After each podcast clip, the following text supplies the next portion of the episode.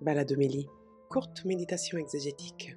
Bonjour, je suis Éric Morin du service biblique Évangile et Vie et je vous propose notre petite méditation exégétique hebdomadaire à partir de la liturgie qui nous est donnée de célébrer dimanche prochain, dimanche prochain 6 août, fête de la transfiguration du Seigneur. Et donc nous ne poursuivons pas la lecture continue euh, de Romains 8 et, et de Matthieu 13. Comme ça, il y a une interruption au plein cœur de l'été, en pleine canicule de l'été, puisque euh, nous sommes sous la constellation du chien, le nom canicule. Eh bien, en fait, le Christ lumière et lumineux.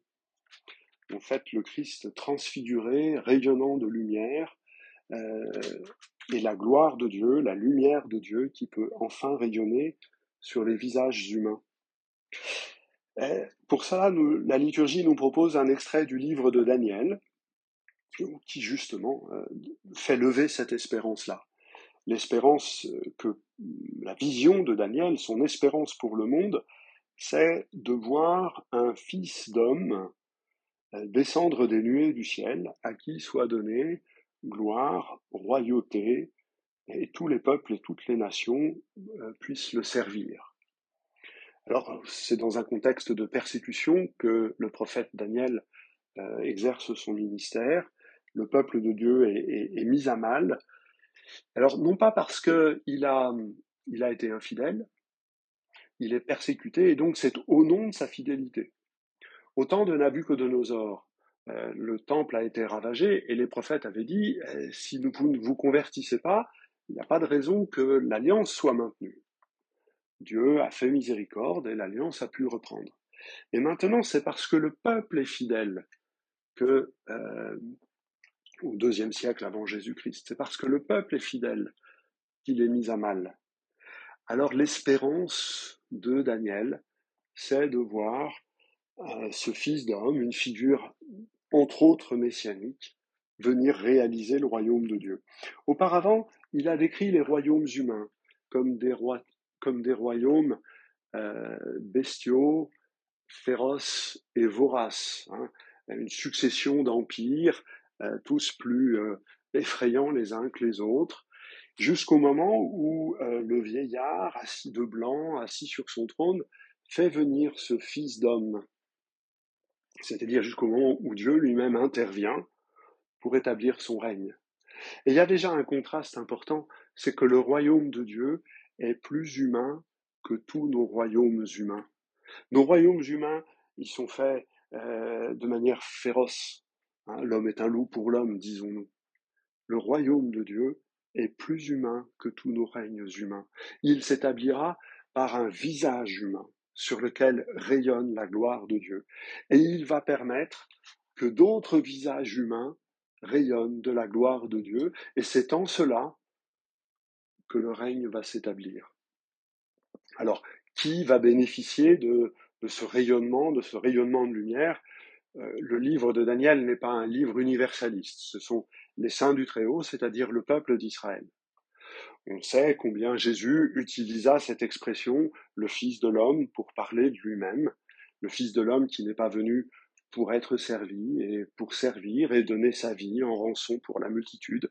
Évangile selon saint Marc au chapitre 10, versets 44 et 45. Euh, Jésus, lui, va vivre cette mission du Fils de l'homme, non pas pour lui-même, non pas seulement pour son peuple, mais pour les multitudes, c'est pour l'humanité entière. La gloire de Dieu a brillé sur le visage de Jésus, laquelle est descendue dans nos ténèbres, où il a continué de faire briller cette gloire de Dieu, pour que dans nos ténèbres, nous puissions dès maintenant commencer à vivre de ce rayonnement de lumière qui est celui du royaume auquel nous sommes appelés.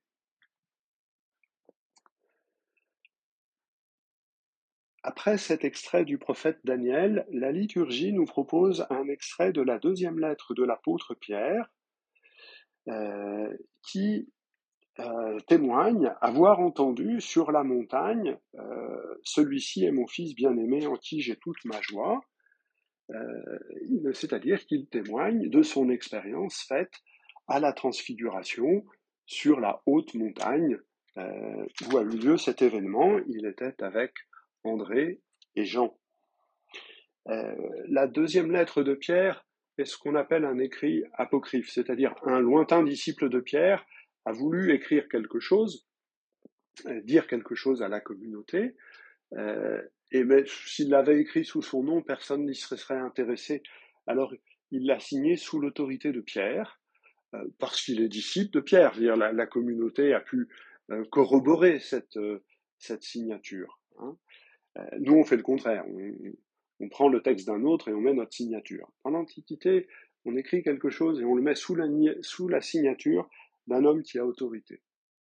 Et ce qui est le plus intéressant, c'est de voir que euh, pour revendiquer l'autorité de Pierre, on ne se réfère pas, par exemple, à l'apparition du ressuscité dont il a bénéficié. Euh, Luc, au chapitre 24, nous dit que Pierre Simon-Pierre a vu le ressuscité. On ne nous raconte pas cette apparition. Mais on dit, oui, oui, euh, les, apôtres disent aux disciples d'Emmaüs, oui, il est ressuscité, il est apparu à Simon. Et dans la première aux Corinthiens, au chapitre 15, Paul atteste aussi de cette apparition du ressuscité à Simon. Et on aurait pu dire, ben, ben voilà l'élément clé, l'élément qui fait l'autorité de Pierre. Pierre fait, assoit son autorité dans ce texte sur l'épisode de la transfiguration. Il a été témoin de la liberté de Jésus. Il a été témoin, et c'est ce que nous disions en méditant cet épisode euh, pour le deuxième euh, dimanche de carême, Pierre est témoin que Jésus n'a pas besoin d'être crucifié pour être glorifié.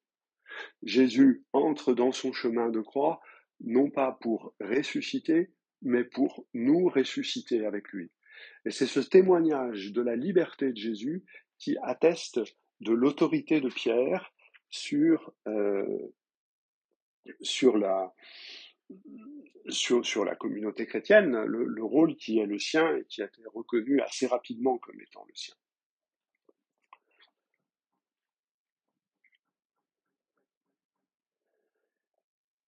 Celui-ci est mon fils mon bien-aimé, en qui j'ai toute ma joie. Cette phrase ne peut pas ne pas nous faire penser également à celle que Dieu fait entendre euh, au moment du baptême de Jésus. Ces deux événements fondateurs, deux événements où euh, il y a une étape dans la vie de Jésus. Par le baptême, il reçoit la mission d'ouvrir, d'apporter cette relation privilégiée qu'il a avec le Père pour que les multitudes puissent en bénéficier à la transfiguration, cette même phrase exprime une nouvelle étape dans sa mission, faire entendre euh, la parole du Père qui lui demande de donner sa vie. Il n'y a pas de plus grand amour que de donner sa vie pour ses amis. Jésus, parce qu'il nous considère non pas comme des serviteurs, mais comme des amis, apprend de son Père comment il doit donner sa vie pour nous, pour que nous puissions vivre avec lui. Cette phrase-là, c'est finalement ce que nous entendons chacun dans le fond de notre cœur, décliné sous une forme variée, c'est chacun ce que nous entendons dans notre prière.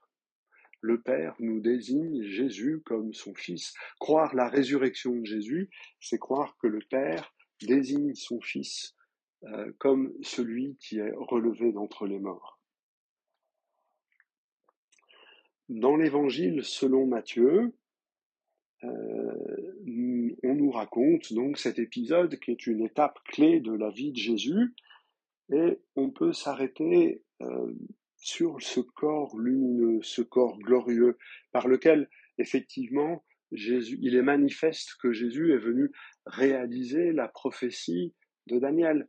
Il est le Fils de l'homme, quand il parle de lui-même en disant le Fils de l'homme, il raconte ce chemin qu'il prend pour laisser la gloire de Dieu rayonner sur son visage dans les coins les plus obscurs et les plus sombres de l'humanité, pour que la lumière soit contagieuse et pour tous. Euh, mais ce corps lumineux nous apprend d'autres choses euh, sur lesquelles il est bon de s'arrêter en cette fête de la transfiguration. En Jésus, corps lumineux, c'est la vie elle-même qui devient lumineuse. Euh, lumineuse parce que elle prend son sens, tout simplement. Nous savons qu'elle est voulue par Dieu le Père, par la communion trinitaire, et nous savons que nous sommes attendus dans cette communion trinitaire. La vie est lumineuse parce qu'elle prend son sens. Euh, la vie est lumineuse parce qu'elle est prise de conscience de la vie de l'autre. Jésus vit sa vie pour nous. Jésus donne sa vie pour nous. Jésus est lumineux parce que euh, il, il accueille notre existence et euh, veut la porter à son terme. Nos existences sont lumineuses, euh, permettent à la vie elle-même d'être portée, manifestée en pleine lumière quand nous acceptons de porter la conscience que nous avons de l'autre. C'est un peu ce que nous disions les dimanches précédents à, propos de Romains 8. Il y a les gémissements du monde, il y a nos propres gémissements, et il y a les gémissements de l'Esprit Saint qui nous aident à porter et à vivre euh, cette vocation universelle à la vie filiale et fraternelle. Et c'est à ce moment-là que la vie est lumineuse.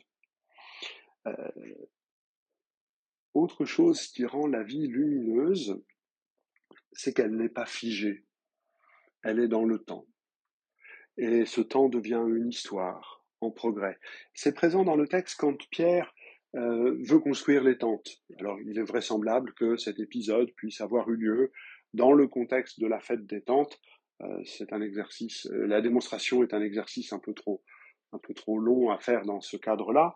Peu importe. Mais ce qui est intéressant, c'est l'attitude de, de Pierre. Il veut figer cet événement. On est bien ici. Allez, on bouge plus. Voilà.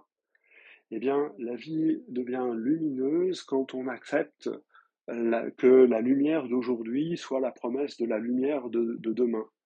Ce ne sera pas de la même couleur, ce ne sera pas le même rayon de lumière, mais il faut accepter euh, de redescendre de la montagne, c'est souvent comme cela qu'on le dit, pour qu'il y ait un demain, un demain qui sera peut-être plus ordinaire, mais plus ordinaire ne veut pas dire moins lumineux.